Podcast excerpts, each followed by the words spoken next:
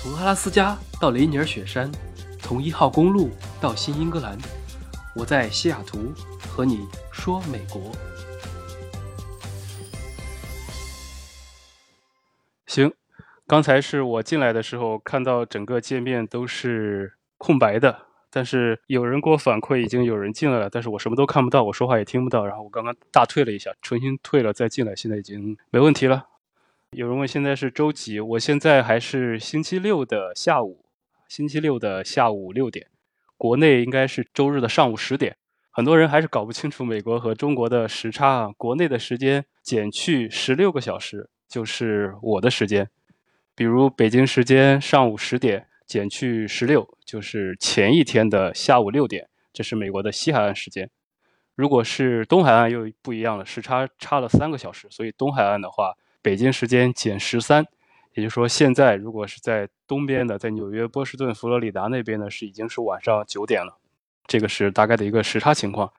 然后美国也比较比较变态，他们又有冬令时和夏令时啊。冬天是这样，等到夏天的时候，表会拨快一个小时，到时候就会变成时差是十五。为什么要搞这么复杂？一方面可能也是跟地理位置有关啊。美国跟中国横跨的跨度都差不多，跨了好几个时区。所以等东边黑了，西边还没有日落，这个是很正常的。如果你去过新疆，肯定也体会过这种北京时间晚上可能九点了，那边还是大太阳，所以这个是一方面的原因。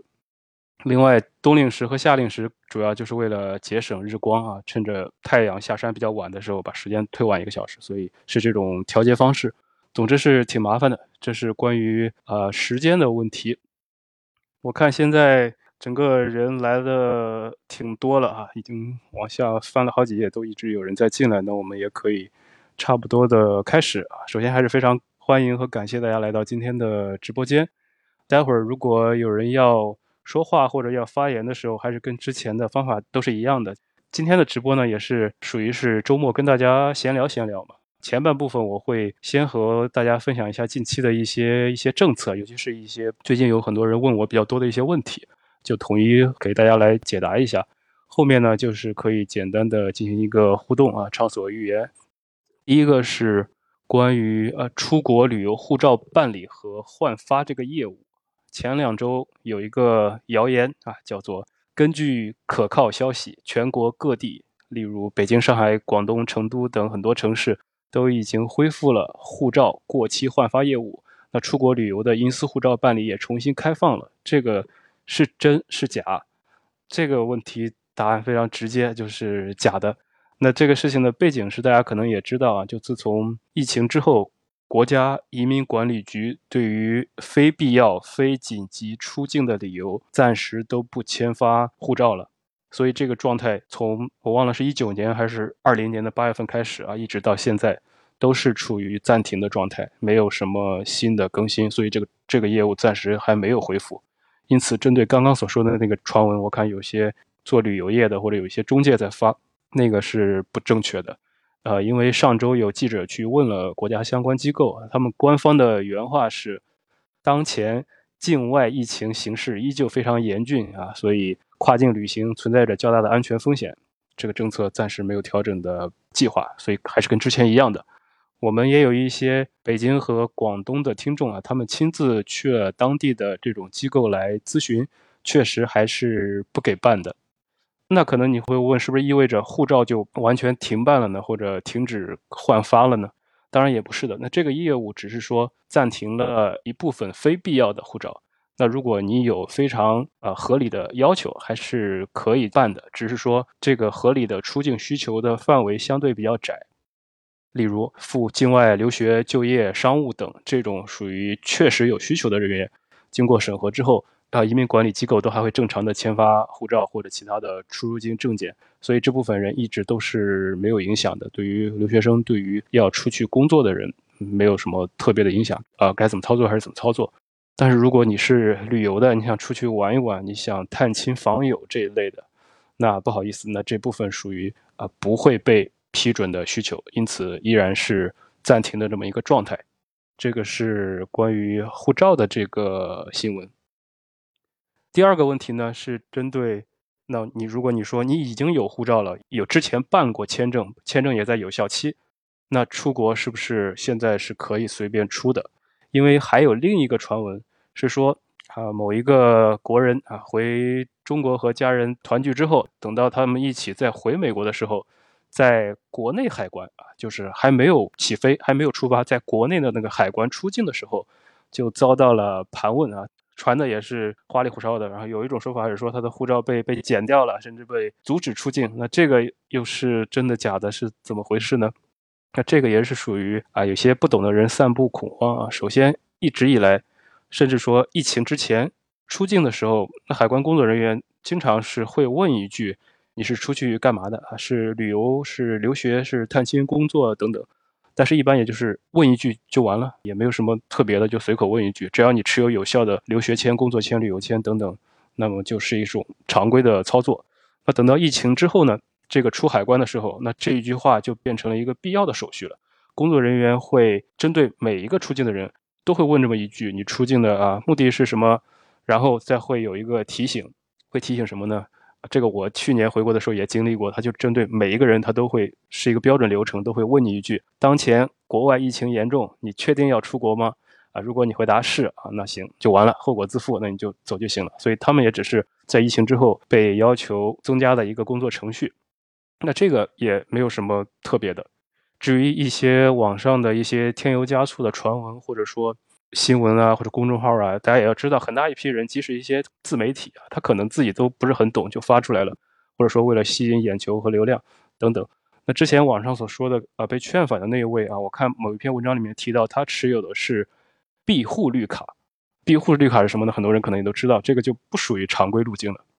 也专门有人做这个生意的啊，那庇护庇护自然是你受到了迫害，所以你去别的国家，然后别的国家给了你居住身份。那这个前提是你不要撒谎啊。我们不排除有部分人的确是受到了伤害，所以要走，但实际上也有更多的人可能就是跟着什么中介啊，他们可以以宗教或者二胎等各种理由是可以申请庇护的，获取一些呃长期的居留身份。所以这个也是一个半公开的秘密了。所以直白的说。那有部分人，他如果选择了这条道路，就应该知道，那等于基本上就回不了国了，不然就跟你一开始申请庇护的目的是自相矛盾了。所以，如果这种在中国海关或者在美国海关被拒绝，都是有可能的啊。这里面有很多不好说的东西，大家心里估计也都清楚，也可以想到啊。所以，但凡大家听到的各种被这种拒绝出境的或者拒绝入境的，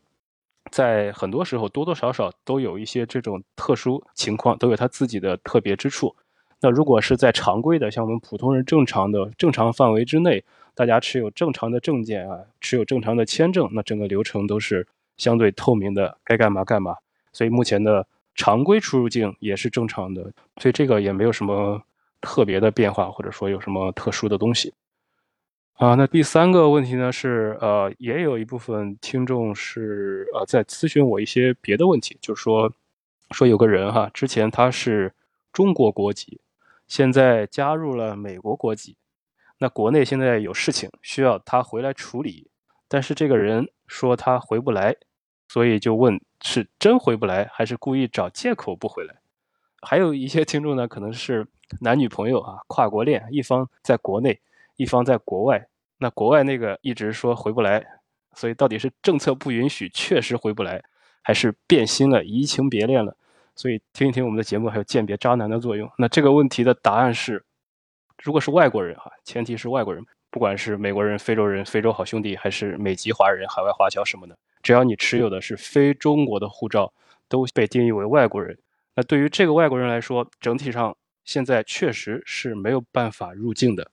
这也是为什么很多人疫情之后啊，两国分居啊，或者亲人孩子无法相见啊，这些情况都有，因为之前中国。驻各国使领馆都暂停了外国人的入境，那可能你会问，那那冬奥运动员啊，包括这些特殊的是怎么进来的？那当然也是有几种例外，还是允许少量的外国人入境。第一类是大家可以想象到啊，就比如说什么，比如说拜登要去中国了，他肯定可以去的，那就是持有外交、公务还有礼遇的这些外籍人士可以入境，还有这些航空公司的在飞行器上的这一类特殊的行业的是可以入境的，这个自然不用说。第二种呢，就是要持有外国人永久居留证，这个东西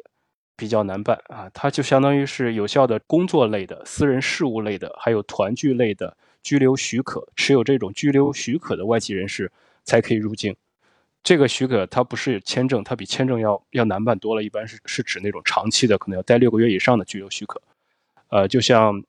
工作类嘛，一般都需要省级的外办出具的证明，这是工作类的。还有一种是人道主义的，就是比如说家里有些事情，这种也要求必须是三代以内的直系亲属，还要出具病危、病故通知书等等，反正挺麻烦的，才会给许可，才会让进入国内。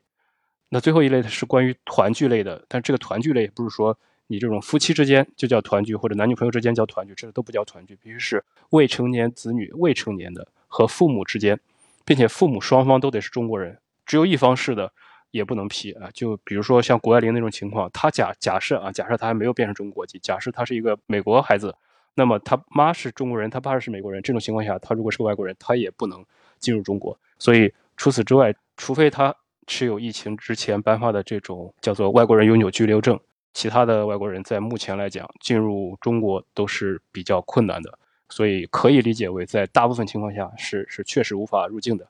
这个是最近三个哈比较多的有人问我的问题。下一个想跟大家分享的话题是，也是有很多人关心的，就是最近美国的疫情怎么样？大家如果去看那个每日新增图。也应该可以看得出来，经过了一月初的那个大暴增之外，现在又是暴减，属于来得快去的也快。任何事情都是有规律的啊，就相较于一开始奥密克戎这个变种刚刚传播的时候，那个增长的曲线蹭一下就上去了，是很高的。那现在呢，最近这两三个星期吧，我看各个州基本上都降到了当时的十分之一左右。所以如果说这个疫情的，绝对数量上来讲啊，肯定是国内控制的是最好的。现在全世界啊，每天只有几十个、上百个新增，那美国就多得多了。但你如果看趋势图的话，美国这边它虽然绝对数量是多的，但也是个迅速上升，现在又迅速进入低谷的一个分布。所以随之而来的，从各个州政府还有联邦政府的角度来看，他们觉得疫情是在缓解的，也就颁布了一些新的措施。所以这个也是有一些新的动向，就像我所在的州。前两天应该就是星期四的时候，州长刚刚讲话，颁布了针对疫情的两个新政策。第一个是从三月一号开始，在参加大型活动的时候，那我这个州就不再需要提供疫苗接种证明或者阴性检测了。以前如果你去参加那种几百人以上的活动，必须要先去做核酸，或者说拿着你的疫疫苗接种证明，这两个东西必须得有其中之一，你才能进去。那从三月一号开始，这个就取消了。第二个呢，也是跟啊我们日常生活非常息息相关的，关于口罩令啊，华州的州长周杰伦他也是宣布，基于目前的趋势还有科学支持，虽然他所说的这个所谓的科学支持，我们不好说的靠不靠谱，但是从官方层面啊，华州他是这么认为的，他也是这么决定，从三月份开始正式解除口罩令，大多数的公共场合的室内口罩令会在三月二十一号正式的解除。什么意思？也就是说，从三月二十一号开始，学校、酒吧、餐厅、教堂、健身房、超市，还有这种商业机构里面，都不再需要戴口罩了。但是在某些特殊场所，比如说医院，还有一些长期的护理机构啊、养老院什么的，校车上还是需要戴口罩。但是大部分这种日常的室内都不再需要戴口罩了。以前是有这个要求的。所以这是口罩令会被在三月三十一号、三月二十一号的时候取消，这是华盛顿州的一个政策。呃，加州呢，它会更激进一点。我看到加州他们是从这周开始就正式解除了室内口罩令，然后还有这个迪士尼，迪士尼我看他前天发了一个宣布说，现在去迪士尼玩也不需要戴口罩了，只不过很多。当地的州政府还是建议啊，建议所有游客进入迪士尼乐园或者度假村之前，要先接种疫苗或者先做一下检测啊。你如果是阴性的话，你再进去玩。当然，这个只是建议了，不强制，所以就是看个人了。至少从这个公园他们的角度来讲，也把这个取消了。这是最近比较大的一个变化。从我自己来说，我还是挺喜欢戴口罩的，所以即使取消了，我还是会戴着，因为口罩是个好东西啊，在不热的地方。天热的区域或者夏天除外啊，这个季节在不热的地方，口罩一戴谁也不认识，所以对于我们这种呃不喜欢和陌生人打招呼说话的人来说，还是挺好的，还不用洗脸。所以估计口罩令一解除，市面上口红的销量会直线上升。这个是关于美国疫情的一些变化。大家有没有什么问题？现在我看有个人刚才在说，为什么华州州长叫周杰伦？是因为会会双节棍吗？不是，是因为他的名字也是 J A Y。所以跟周杰伦的英文名字是一样的。中国人大家都比较喜欢跟人起外号，所以这些相当于给州长、省长也是会取这种类似的东西。还有总统就更不用说了，各种各样的外号都有。那这个是关于疫情的情况。好，我刚刚看有两个人举手，如果你要说话的话，点一下你的头像旁边的麦克风就可以讲话了。你好，我想问一下，就是现在入境美国。呃，是需要疫苗这个接种证明的，有没有可能接下来不需要这个接种证明？目前还没有听说入境美国的变化。从入境上来讲，现在只需要疫苗接种，还有起飞前你要做核酸检测。总体上来讲，也没有什么别的要求了。入境之后也不需要隔离，还算比较宽松的。如果你有特殊的情况豁免的话。是可以豁免这两个东西，比如说你是两岁以下的婴儿，或者有一些别的特殊情况，身体原因无法接种疫苗的，是需要提供证明的话，就可以不持有这个接种证明。但是对于常规的大部分人来讲，是需要这两个东西的。是去年最新的一个政策，十二月份的。好的，好的，对，好的。啊，然后要讲话的，你需要点一下麦克风才可以说话，它默认是静音的状态。你好，戴老板。哎，可以听到。呃，大家好啊，是这样的，呃，我我是想今天想探讨一下一个就是呃留学生呢暑假回国的这攻略吧。现在回国的机票都是天价的，都很贵哈。我也一直在关注这个问题，因为美国的孩子他大概五月中旬吧就开始要放暑假了，然后而且要放三个月。所以说呢，就是这个回国问题还是一个迫在眉睫的问题，跟大家就是提供一点思路吧。我是研究了一下，就说我觉得通过第三国回国呢，其实是一个曲线回国的一个好办法。就是我从其他渠渠道就是了解到，有很多东南亚国家其实在三四月份都是准备开放的了，比如说像越南、菲律宾。新加坡等等哈，我觉得这其实可以先买机票的话，其实可以先买到这些国家，因为这些国家里面有一些是落地签的，办理落地签的。泰国现在其实已经可以办理落地签了，所以我觉得可以在这些国家停留一下，然后停留个十五天之后呢，然后再买从这些国家回国的机票，这样的话就会省很多钱。但是我要提醒一下，就是最好你还是办旅游签，就是在网上申请旅游签，因为你办落地签的话，有可能会拒绝，就是拒绝你入境，所以呢，还是有些被动。对，这个的背景是现在从美国往中国直飞的话，就只有六个城市有航班，又加上之前的熔断，包括后来基于各种对等，他们又取消了一些国内航空公司的。所以现在整个航班数量，就是由于主观和客观两两两方面的因素，然后整个锐减。也就是说，机票价格从今年三月份以后就开始猛涨了一波。大概我十二月份和一月份看的时候，从美国回国内还有这种一千多、两千多、三千多的票，那现在基本上都是五千以上了。这是机票上涨的一个情况。还有一个呢，就是从美国回中国的话。我可能之前也提过，就除了拿到机票之外，机票是次要的，你还要拿到大使馆的绿码，拿到绿码才能登机。但是这个绿码有个条件，呃，直飞的航班才会给你发绿码。也就是说，如果你坐转机的航班啊，转机的就比如说从美国飞一下日本，日本转个机或者停一天或者不停，然后再去到国内，默认情况下直接是不发绿码的。但是你刚才说的那个为什么可行呢？是非直飞的航班。但是，比如说你入境了，入境了很长时间，就像你刚刚说的泰国，你超过了十五天，那他就不把你这个视为中转，而是视为你先去了一趟泰国，然后从泰国回国。那这样的话，中国驻泰国的领事馆就可以给你发那个绿码。这也是为什么在这种前提下是可以通过这种中转方式回国的。但只是说要比较小心，因为你要待的时嗯间足够长才能绿才能拿到绿码。这个是可嗯能需要别的已经这么走过的人的一些数据支持。我知道有个人嗯他是去泰国待了二十多天，然后拿了绿嗯码，然后回国的。当然，泰国因为开放了，所以他顺便也去玩了一段时间。所以，如果你的这个嗯时间足够长的话，这样机票会便宜很多。从美国飞泰国可能几百刀就买了，你要直接飞中国的话，可能要几千。两三千都有。只是说这个有风险，因为理理论上来讲，他如果去查你之前十几天的一个行为，他仲裁权全看当地的领事馆，他可以认为你是中转，也可以认为你是在这里玩了一段时间之后啊，在这里居住了，然后再回国。但是如果你有比较多的这种成功出行的例子的话，还是一个比较好的减少成本的一种方方式。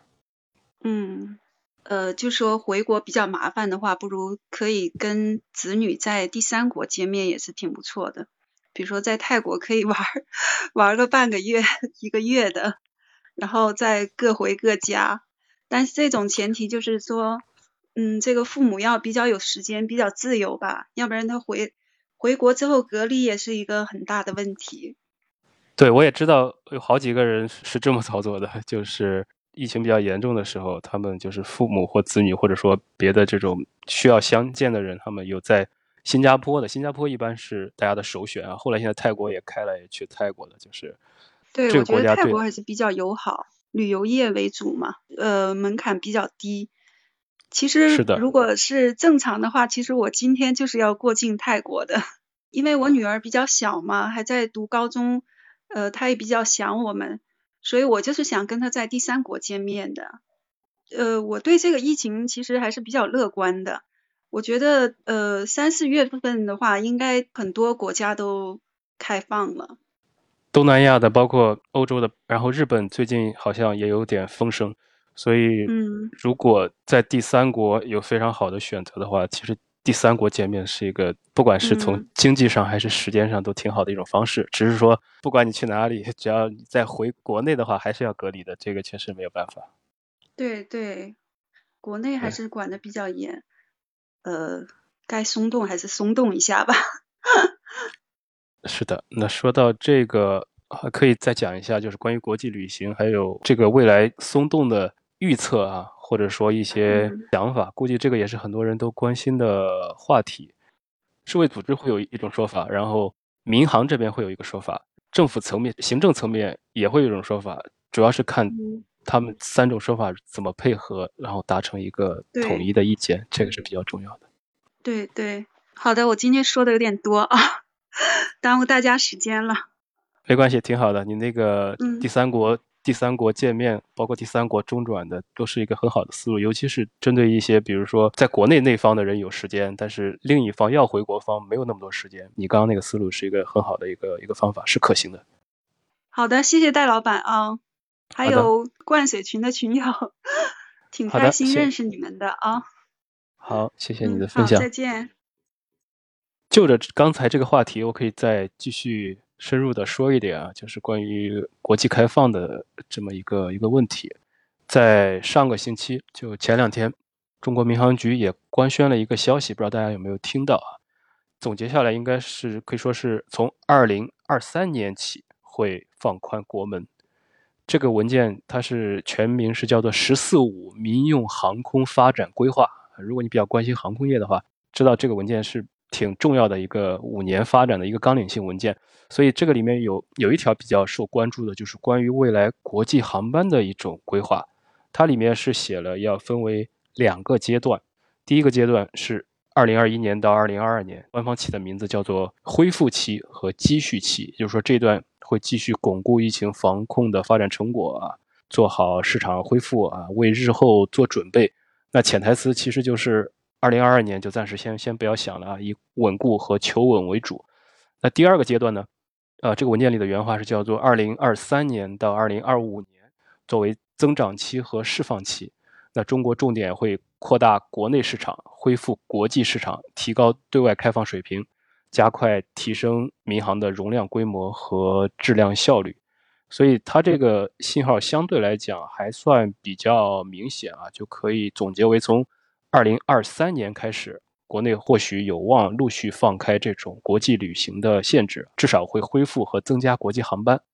这是从二三年开始。那在二三年到二五年之间呢，可能会逐步的把整个国门全部开放回到之前的样子。也就是说，如果疫情的形势整个走势非常的良好，防控到位的话，那国内肯定也会逐步的放宽限制，出国旅行或者海外入境的话，会慢慢的恢复正常。那这也就意味着明年，也就是说二零二三年，可能会是大家日常生活迎来转折的一年，尤其是对这一类有需求的人来说。那虽然现在整个疫情还是不是很确定的，但不管怎么说，这种官方文件的正式印发，多少还是有一点点前瞻的意思。所以如果有这方面规划的，或许就可以现在开始慢慢打算起来。确实要注意的就是，即使二零二三年国际航班开始逐步恢复啊，航班变多，但只要全球的疫情还没有结束，那国内的隔离政策估计还是会继续实施的。也就是说，航班变多了，可能机票就变得非常好买了，价格也变得很便宜了。但如果你的时间没有那么宽松，没有那么灵活，对于国内这至少十四天的隔离，也会把很多人劝退啊。所以这个整体上来讲，还是要看官方整个到时候的动作啊，民航这边还有整个国内的行政方面是如何把这些匹配到一起的。这个是对于未来的一些展望吧，可以说这方面的问题。然后我还看到有好几个人在麦上啊，如果你有要讲的或者有什么问题，可以。点击你头像下方的麦克风，然后就可以说话。我们按照顺序来啊，大家最好不要抢到一起。啊，戴老板你好，我想跟大家就是分享一下吧。我最后一次出国的话是一九年十一月份，也算比较幸运吧，就赶在那个疫情爆发之前。那时候一切感觉都非常的非常的流畅，没有这么多障碍。现在还想想挺怀念那个时候的。我觉得这个影响的话，主要。我感觉对对这个旅游行业的话，基本上就是毁灭性的打击了，窒息了。就是我不知道对这个留学这方面这个影响大不大。这两个行业如果比起来的话，那肯定还是旅游业比较惨啊，尤其是这种出入境的旅游，属于直接被团灭了嘛。留学的话也是会受到一定的影响，主要是影响是在去年啊，今年的话，随着这个疫苗以及逐步的开放。留学生倒还是挺多的，来的也挺多的，回的也挺多的。因为留学这边只要是大使馆那边正常的开放，在正常的发签证，国内的要留学的人他可以拿到签证，然后出入境的话，机票也可以买到，然后进美国之前还有隔离的要求，现在也没有隔离的要求了，他也可以来。那学校也恢复了上课，所以自然就逐渐就恢复了。至少去年的暑假的时候，当时也有几则新闻嘛，就是说上海出入境的地方啊，留学生。也排了很长的队伍，包括我去看了一个数据，看了一个去年颁发的新的留学签证的数量和疫情之前颁发的留学签证的总数量是差不多的。所以说，从人数上来讲，当然要排除掉它的自然增长的这个因素之外啊，只是说可能针对旅游行业来讲，受影响没有那么大。对，但是确实会造成了很多人推迟了入学，因为我知道有很多人就是可能本来是二零年入学的。那当时是最严重的一年，他就把它推迟到了二零二一年入学，这种还是挺多的。哎，好的，好的，好的，好，谢谢戴戴老板。那我们下一位，那个我有两个问题，一个是呢，就是前一段欧米克隆不是闹得挺厉害的吗？也听说好多华人也有中招的，在美国。我想问问有没有这样的案例，就是得过新冠的人，他们比如说回中国。有没有这样成功的案例，或者说什么样的人，呃，或者说这一类人就还是回不来呢？这是第一个问题。第二个问题呢，就是说去应该还可以，就是方便程度多一些，回来呢就可能不太容易，就怕很艰辛。我想问问戴老板周围有没有这样的案例？因为这边有工作嘛，就怕这种事儿。如果说要是仅仅是回来隔离呢？那比如说算好了日期也就认了，如果说还有别的事儿容易耽搁了回不来，那不就更麻烦了吗？所以我想听听这两方面的信息和经验，谢谢啊。这个问题属于是我一直都都也比较关注的，因为我也想那比如说过年的时候肯定是隔离比较严格的，整个国内防疫是比较严的。我是想等到这种，比如说放宽了之后啊，我近期也想有回国的计划。所以，首先现在回国就是机票我们不说嘛，机票买到就是买到啊。重点是买到机票之后，领事馆要给你发绿码才能走。然后发绿码呢，如果是普通人，就比如说你正常的没有得过新冠的，那就是飞机起飞前一周你先做一次核酸，然后起飞前两天。再去做两次核酸，或者说抽血来做血液的检测，取决于你打是是什么疫苗啊，它有不同的政策。通过了之后，然后在起飞的前一天，你会传一堆资料啊，各种各样的证明，拿到绿码了才能登机。也就是说，一般是等到你真正登机的那一天，你才知道你能不能走，这个是是一个风险啊。另外一个呢，比如说有些人他曾经得过，不管是有症状还是没症状啊，他自己曾经得过。但是他后来又好了，现在再去测试都是阴性的，这种情况还想回国，大使馆也有针对这种情况的相关的政策，在他们的官网上都有写非常具体的要提供哪些东西，要通过康复后的抽血来看你的血液中有两个参数啊，一个叫 IgM，一个叫 IgG 啊，它是相当于在做检测的时候针对你的抗体的两种指标啊，可以知道测试的人他的阳性是由于。疫苗导致的，还是由于曾经得过新冠导致的，以及它现在的浓度是多少？那么基于这个检测的情况下，大使馆检测出来的指数有一个判断，然后才会给发绿码。但是这个具体到每个人在这个检测的数值，它多久能够降下去啊？多久能够变成阴，就属于完全因人而异了。有人得了新冠之后，一个月之后再去测，就已经完全没问题了。但是有人已经六七个月了，他其实已经没问题了。但是大使馆的那个指标里面是他有问题，所以这种情况下是不会发绿码的。也就是说，极端的情况下存在着一种风险，就是不小心感染了新冠，可能会导致长达六个月甚至更长都没有办法拿到绿码，导致无法回国。即使你已经阴性了，已经康复了，所以这个量裁权是在领事馆的，在领事馆的官网上有详细的介绍，你可以去看一下。好，谢谢谢谢戴老板，嗯，希望能够早点放开吧。现在都属于大家不是不是很担心得新冠本身这个事情，担心的就是得了之后导致回不去。一方面，一个是回不去，另一方面回不去还还没事儿，就怕回去之后阳性了，那就比较惨了。更惨了，对对对对，对是这个说不清楚的。我还知道一个案例，他有个案例非常的。可以说是非常扯的，他是假阳性，就就一切都是以他是疑似或者阳性为准，然后他相当于他就是整个在医院过了二十八天，在酒店过了十几天，奔回去的，然后等到过年的时候还没有回到家，这种情况你完全不可控的。等他回到家里之后，当地基层还有一些别的政策，所以这个不可控，这个属于是不确定，不知道。对对对，是，我觉得还是观念的问题，这个事儿。不解决的话，怎么都不行。当然也有一些必要的措施吧。谢谢啊，哎，谢谢，嗯，好的，好，能听清吗？可以听清。嗯啊，我非常开心可以和戴老板一起连线。然后想说一下，就是这一期的主题是出境旅游。呃，就像刚才大家分享的一样，出境旅游的最后一次都是停留在二零一九年。嗯，我也是在二零一九年的时候。那个时候真的是挺开心的，因为没有没有经历过这个疫情。嗯，之前其他朋友说非典的时候，因为那个时候可能我还比较小，网络通讯也没有这么发达，所以我也不知道那个时候经历了什么。嗯，一九年的时候，先是去的朝鲜，去的平壤，大概待了六天的时间。你是怎么进的朝鲜？你是跟着那种坐火车进的那种团吗？呃，我是旅游团进的。嗯，因为可能大家对这个朝鲜这个国家会比较好奇，然后 去这个地方的话，嗯，也没有想象中的那么难。我因为我是一个北方城市，我在黑龙江哈尔滨，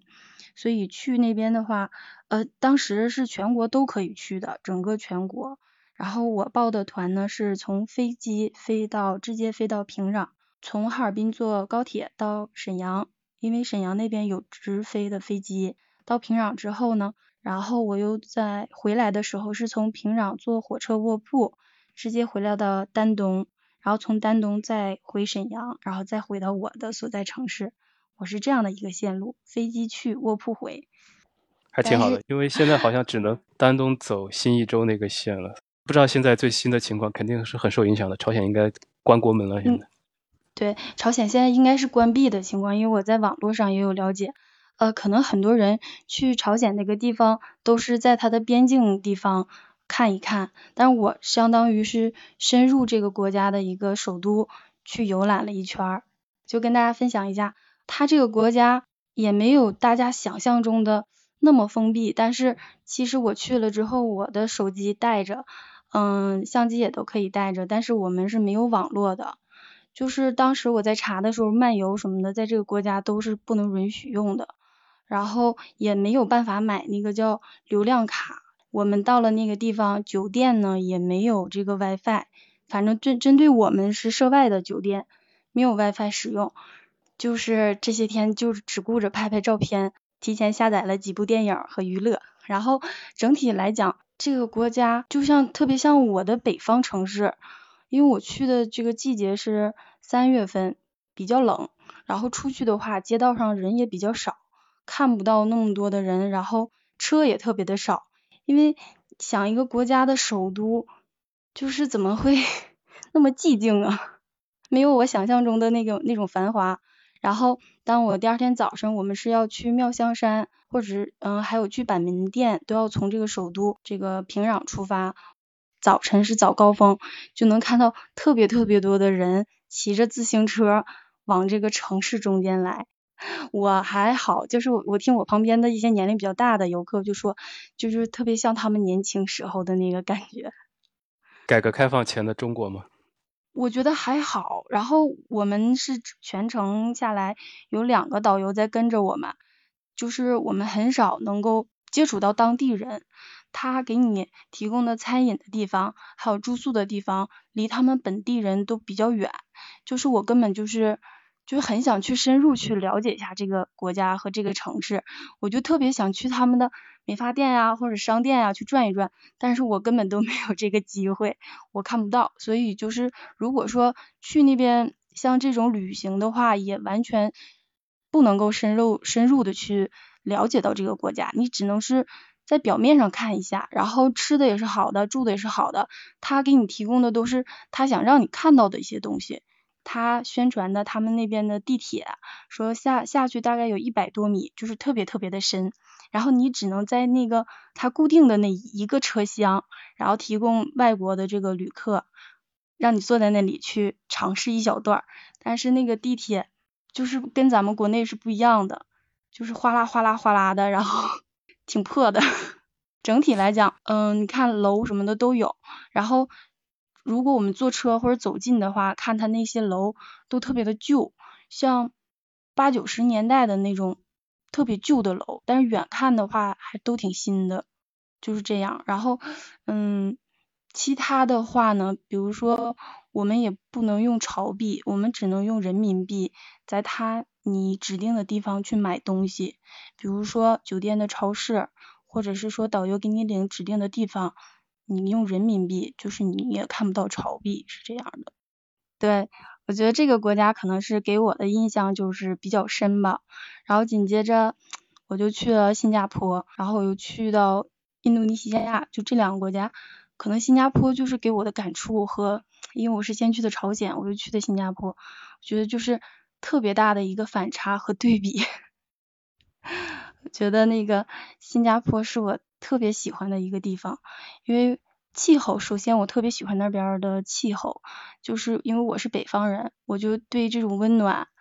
还有沿海城市，就是由衷的热爱。到了那儿之后，我觉得新加坡的这个气候是我最喜欢的，而且当地的环境特别的好。所以从一九年结束了这三段旅行之后，一直到现在。都没有再出国门，也不知道我的护照应该还有三年就过期了，还能不能再走出去？感觉嗯还有三年过期还是有希望的。嗯，国内的话，因为这两年国内偶尔也会不是这里有疫情，就是那里有疫情，几乎也没有太多的机会出去，就基本上一直在在自己的城市里边了。大家都这样，是的。嗯，就是希望快点过去，然后大家都可以恢复正常的生活，然后出境旅游，然后还有可以向其他城市去旅行。嗯，所以我就先分享这些，然后后边还有其他的朋友要是想说的话，然后就继续上麦吧。好的，哎，我说两句吧。呃，国内嘛，就出去还是比较多，但现在这我倒是不怕这个疫情，主要是怕这个这个他要是给我整来隔隔离的话太麻烦了。我自己虽然说不是很忙，但是也是不能断，就这事情也不能断，就是我不能说我去隔离个十天半个月的，那我这什么事情都耽误了，啊，还是要要要搬砖了，是吧？然后对。就就我我是看看到就是大班如果回国的话，我们反正群里面有几个朋友也是聊的比较来，比较聊得来，然后看能不能我们组组组个局呀，一起吃顿饭或者一起玩玩聊聊天，坐在一起聊聊天。我这里有有那很多农庄啊，或者说那种租的嘞那种民宿啊，可以 一起煮煮个饭吃吃一吃聊一聊。这种这种得是得是回去时间比较长才行。得是那个，比如说啊，过了一个月，因为我属于入境高危人群，等这个疫情稍稍微缓和一些，缓和一些，我还是美国，我想想去看一看，去走一走，因为这这个地方我我 我对 理论上我比较还是算比较了解吧，说说对旅游啊或者人文啊，或者说我特别对美美国这个法律方面比比较有兴趣啊，这不算不算了解，我是我。是的，是的，还是有很多地方可以看的，包括美国。尤其如果你对这个法律，包括一开始的这些建国史啊，这些前期的这些制度方面有兴趣，本身也有很多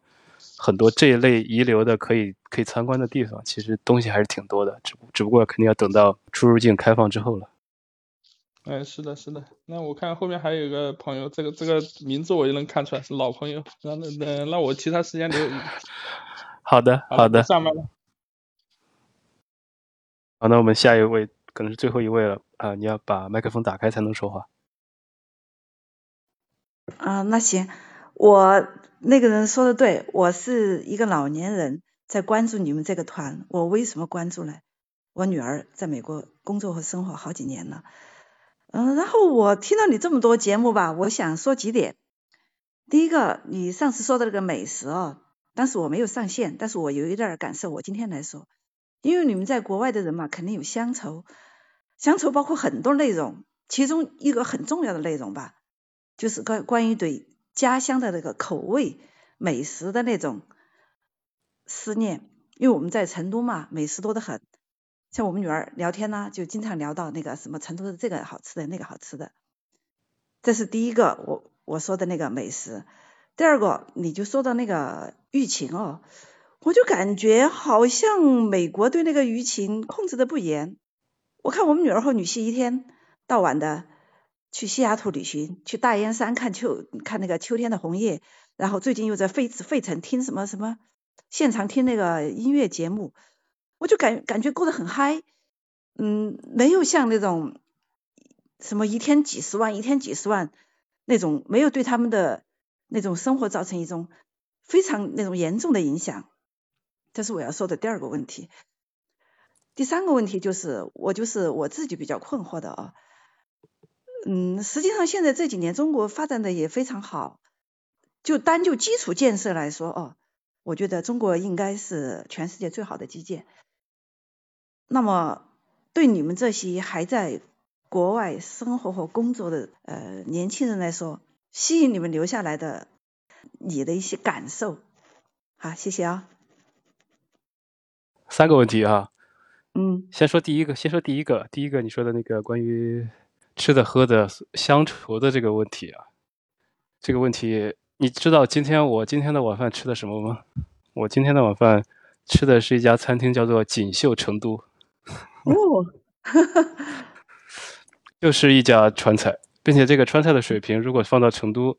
可能是一般般，但是也能达到。例如你们小区楼下的那种随便一个小馆子的水平，所以味道上还是可以的。他的大厨也是从成都来的，所以现在这方面没有什么特别的，除非是在那种非常偏僻的地方或者烤老花、粉蒸肥肠这些东西，一般上不了大馆子，我就吃不到烤脑花。粉蒸肥肠是有的，烤脑花确实没有，但是火锅里面的脑花是有的。那好吧，反正我是觉得那个香头和那个味蕾之间是有直接关系的。对啊，也就是说，这也是为什么，比如说你在中餐比较多的地方啊，就还好，哎，有些地方它的选择性就很少，尤其是逢年过节的时候，又加上周边的朋友如果也比较少的话啊，会有这个问题。但是如果你就是在味蕾上这个问题解决了，然后又加上你的社交上，你的这些朋友该有的都有，那其实就没有太大的问题。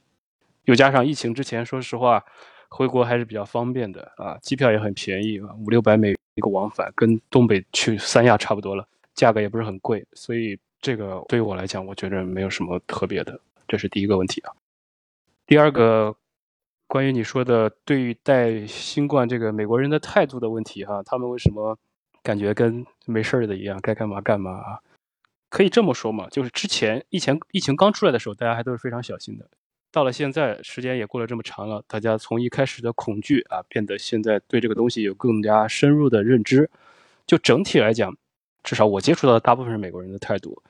会觉得这个东西，按照数据上统计上来讲，一个是死亡率，一个是关于它的住院率、重症率，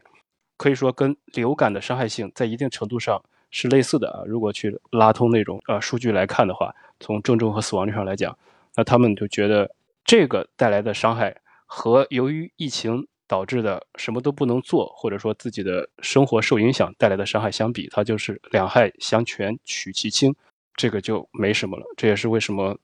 目前来讲，大部分人都是该干嘛干嘛，该该出去出去，然后该旅游旅游。基于大家把疫苗给打了啊，然后又加基于现在它的一个传播性还有伤害性的一个情况，可能大家都觉得没有那么的在意这个事情了。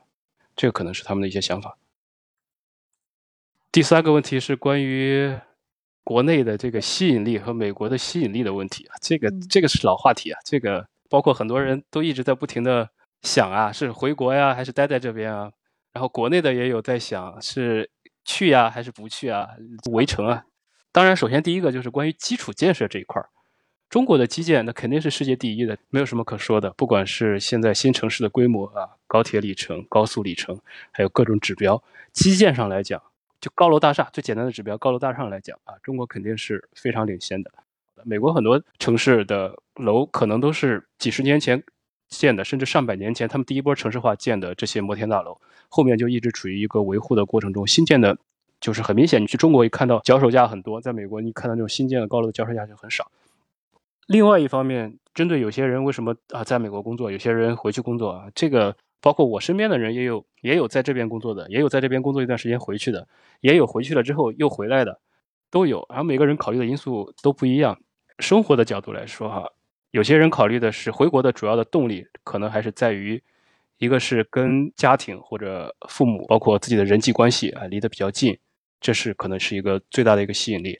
第二个吸引力呢，可能是国内的一些更符合自己的整个从小的文化传统，不管是语言上面的，你的日常生活习惯上面的，包括饮食上面的。然后第三个就是在职场发展上，很多人觉着在这个国外的话，由于英语不是你的第一语言，你在交流的时候跟你用中文来交流肯定是有区别的，可能会导致职业上发展的没有那么好，或者说本来你有很多东西可以展现自己，但由于这个语言的限制，导致你没法展现。所以他想着回国之后没有这个障碍了，他是不是可以发展的更好？这个对不对？我们不说，那这是三个比较吸引的地方。那导致很多人又有顾虑不回去的，可能也是三个方面啊。第一个方面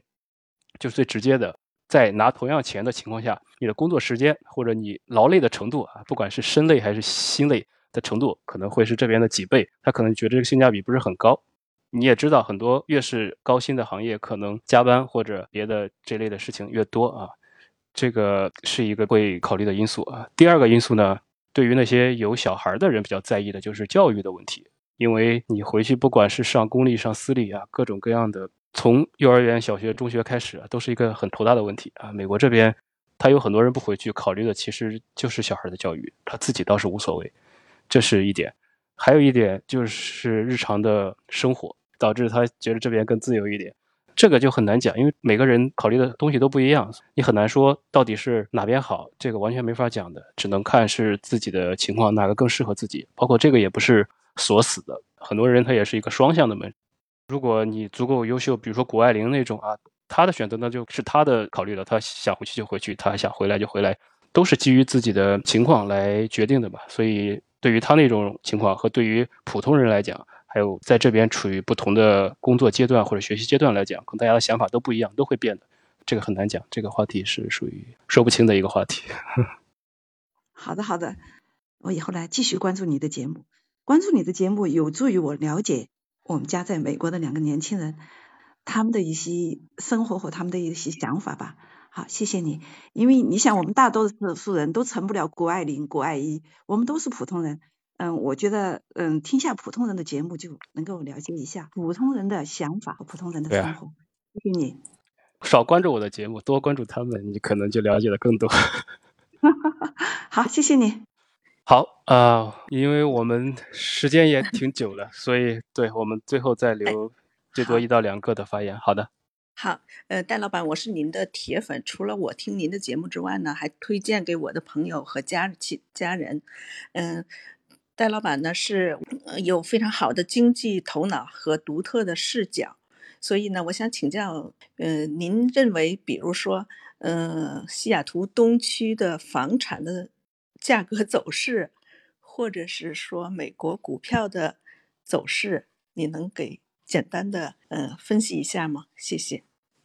房子啊，东区的房子去年确实比较夸张，都还是非常抢的。就是同样的一套房子出来，可能有三四十个买家，最后加价百分之三四十以上成交，都是非常常见的一个情况。那至于这种情况能持续到多久啊？假如说你一九年、二零年买一套房，现在可能已经赚了很多钱了，但是现在如果再冲进去买房的话，未来会不会有风险？这个不好讲，因为现在美联储可能会加息和缩表，会带来利率的上升，又加上疫情之后。因为疫情的原因，很多人在家办公，所以对于买房的需求变高，对于通勤的交路上交通的这个宽容度变得也比较高，就没有那么在乎了。因此，远郊的一些大房子就很受欢迎，因为大家都想工作环境好一点。路上之前有堵车的考虑，有交通的考虑，现在疫情期间都不考虑了，这也带来了一定程度的对房市的一个推高。还有另外一个最重要的原因，还是原材料和供应链的问题。你比如说木头，包括一些建材。在疫情期间，由于海运的这些原因，导致它的价格上涨，以及对应的人工的上涨，整个这些都推高了这个房价。但是等到未来今年或者明年会不会有拐点，这个不好说，我自己也不知道，只有看市场的反应，还有美联储那边政策方面的会不会有很大的反应，这是一个。然后另外一个就是美股这个问题啊，美股在过去的十十年里面保持一个上升的一个趋势的，那现在。关于科技股有没有泡沫啊？这个怎么好讲呢？这个如果能说得清楚的话，那我就 all in 了呀，我就全部身家杀进去了。但是就是不知道啊，这个没有人可以可以判断的，只能说你可以根据你喜欢的公司或者你研究的某一只个股来看，你对它的期望是什么？是短期的还是长期的？快进快出，还是说你可能拿个几年这种长期持有的？所以才决定你自己的到底是什么交易方式。那这个具体的关于这个市场到底会怎么走？那我个人来说，我可能会期待它有一点下跌，然后在下跌的过程中看有没有一些机会。那我只能说这么多，呃，别的这个没有人可以预测的。好，谢谢。好，那我们时间也就差不多了。本来准备闲聊一个小时的，结果又聊了两个小时啊，也非常的感谢大家的 到来和分享，包括很多听众的刚才的讲解，还有一些问题都非常有代表性，也非常的精彩。我稍后会把直播的内容精简一下，最后变成一期节目上传回来，所以也希望大家多多评论和转发支持。那我们就下期再见吧。